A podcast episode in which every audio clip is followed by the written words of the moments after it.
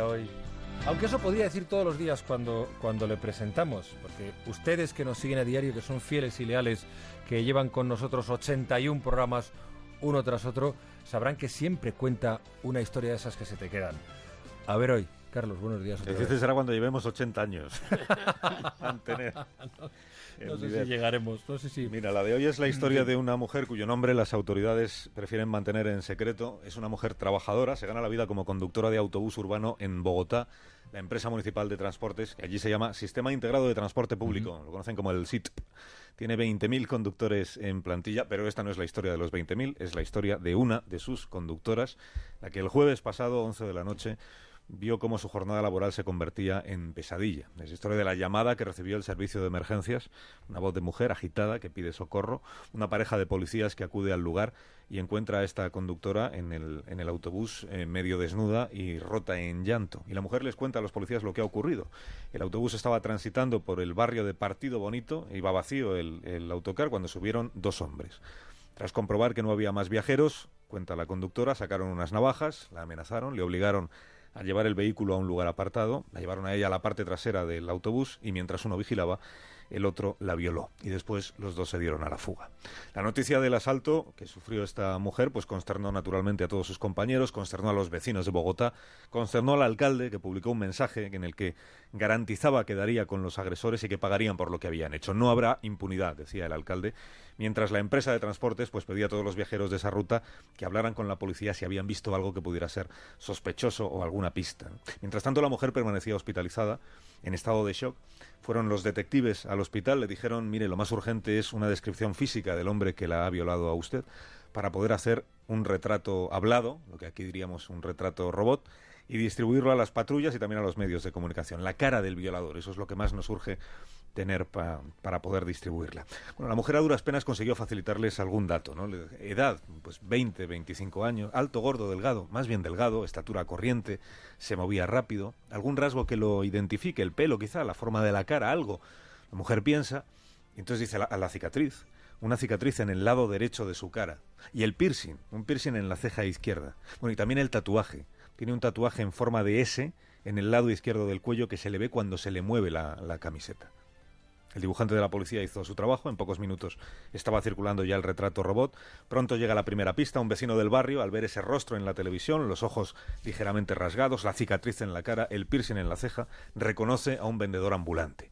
Los agentes hacen sus indagaciones y le ponen nombre a ese sospechoso, se llama Alejandro Salamanca. Alguien cuenta que no es de Bogotá, es de un pueblo que se llama Mesitas del Colegio. La policía ofrece recompensa a quien informe de su paradero y lo encuentran. Es un éxito policial. Lo detienen en el pueblo, lo llevan esposado a la comisaría de Bogotá para que la mujer, violada, cuando su estado se lo permita, lo reconozca.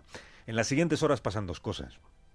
La primera, que la familia de Alejandro Salamanca empieza a recibir insultos, amenazas, gente que dice el hijo es un violador, los hermanos han de serlo también, toda esta familia es una vergüenza para nuestro barrio.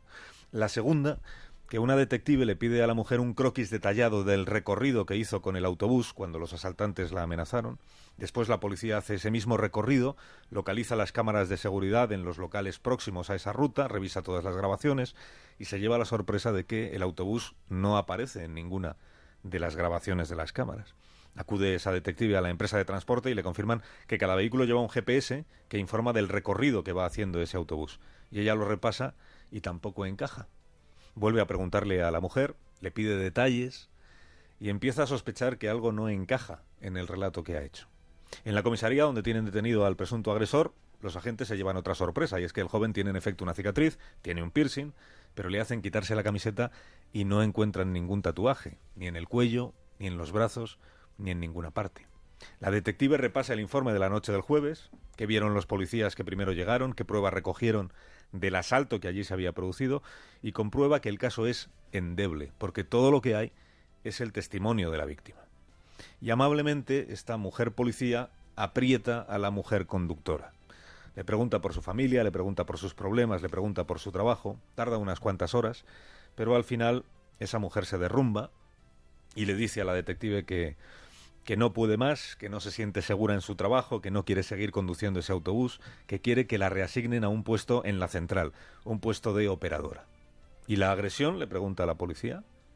Y ella dice La agresión me la inventé para que me dieran ese puesto. Y el retrato robot le pregunta a la detective y ella dice, el retrato robot me lo inventé también. No describía a nadie en concreto, me inventé los rasgos. A esas horas en comisaría ya tienen dudas de que Alejandro Salamanca haya hecho nada malo, pero sigue siendo sospechoso. Le dicen, ¿por qué huyó usted de Bogotá?